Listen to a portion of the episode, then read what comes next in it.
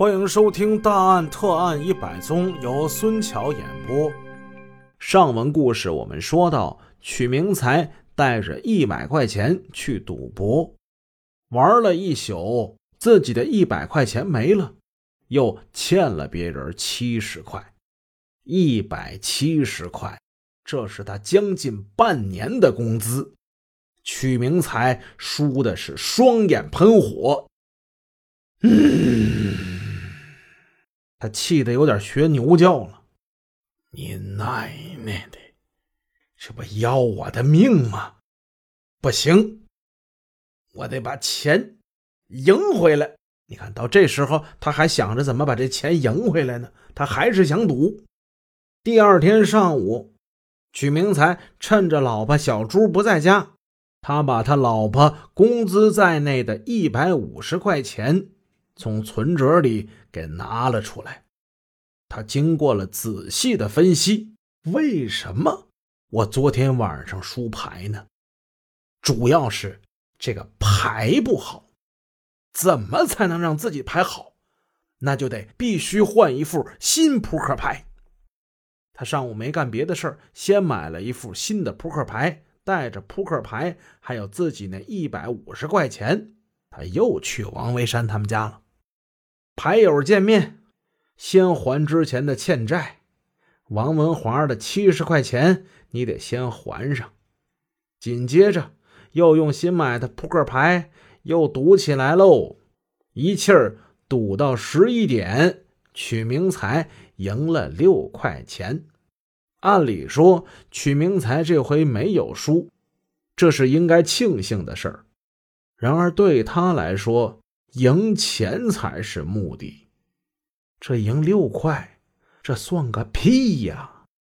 不行，不行，不行，不行啊！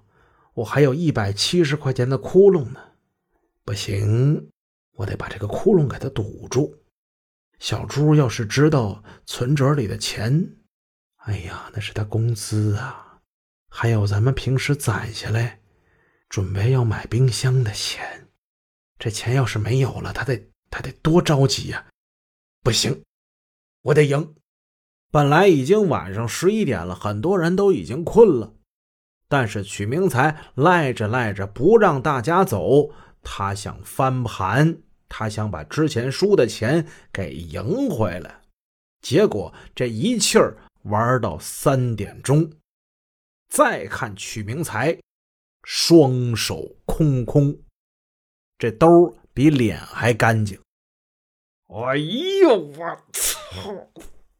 救了我的命！曲明才差点没吐了血呀！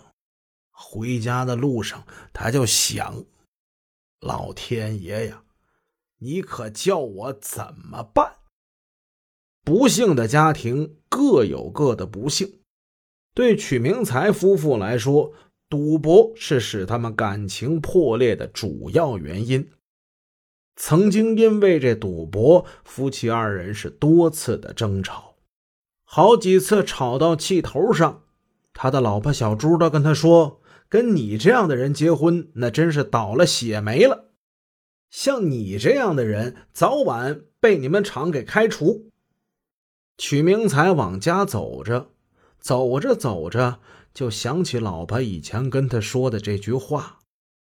唉，他觉得憋气带窝火，心里堵得慌。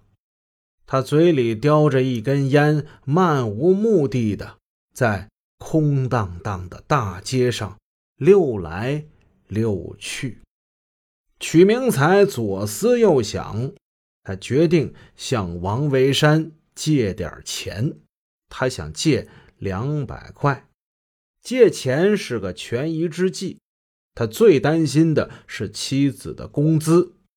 倘若被他发现，现如今什么都没有了，那可怎么办呢？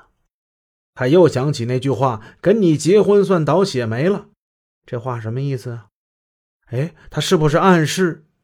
这就不想跟我过了，老婆实在是太伤心了。他那脾气，他真能做出来这事儿。要是那样的话，可就惨了。我可就是人财两空。再说过日子没钱不行啊，赶紧得想办法借笔钱，把他这钱给顶上，先糊弄过去再说。曲明才第二天就来到王维山他们家，摁了三下电铃，这是他们独有之间的一暗号。王维山的妻子高玉琴开了门。哎哎哎，嫂子，哎，大哥在家没？徐明才看见高玉琴，赶紧咧嘴一笑：“啊，你呀。”高玉琴虽然反对丈夫赌博，对这个骄横霸气的许明才的印象也不是特别好，但是想到她毕竟跟丈夫是一个工厂的，常来常往都是熟人，也得是微微一笑：“啊，他在家呢，你进来吧。”南屋之内。王维山正在逗着小女儿玩呢，一抬头看见曲明才走过来，哎，俺来了，来来来，坐着坐着。曲明才也没说什么，在靠北墙的长沙发上坐下了。因为这高玉琴进进出出的，他也不便提起要借钱的这事儿。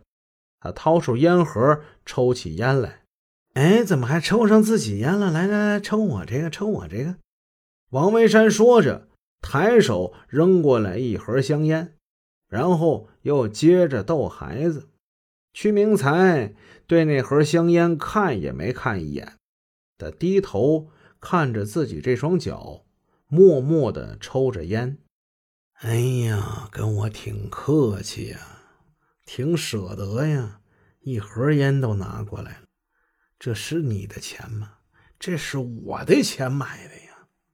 现在对我挺客气，赢我钱的时候呢？你看我拿不出来钱的时候，他那个熊样，两只眼睛都要瞪出来了。你赢了不少啊，你呀，啊！现在你跟孩子在这乐呵呢，我可是家没家样，人没人样了。我怎么没把你赢个两手空空呢？我也让你尝尝我这个滋味多好啊！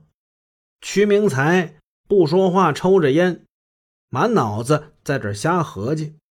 王维山见屈明才进了屋，没说话，低着头，这是要干啥呀？呃，哎，你今天是是有事儿吗？呃，咱哪天呢？再会会呀？再传一局儿？还传局儿？再传局儿我老婆就跟我离婚了。曲明才翻着眼睛瞪着王维山，哎，那是你小子啊，运气不好啊！你手气不行，你不能怪别人呢，是不是啊？王维山的笑声此时在他耳中是那么的刺耳。他就像是一个得胜的将军，望着一个手下的败将，这笑声听起来让他觉得这么的恶心。哎，你别听他的啊，这个女人嘛，她就是这样啊，她哪能真跟你离婚呢？就玩两把就离婚了，不至于。他那是吓唬你呢啊，大哥，真是真的。我我没扒瞎，你知道我把他工资给输了，他现在还不知道呢。曲明才看见高玉琴待在厨房没进来，你知道我我要是让他知道这事儿，那他准能跟我离婚呐。大哥，你得帮帮我呀！哥，我也不管你多借，就管你借两百，先把他糊弄过去，行不？王维山脸上的笑容顿时就消失了。哎呀，你别扯了，借什么钱呢？再说我也手头我也没钱呢。屈明才听到这儿，心中暗骂：“你没钱，那我的钱都哪儿去了？”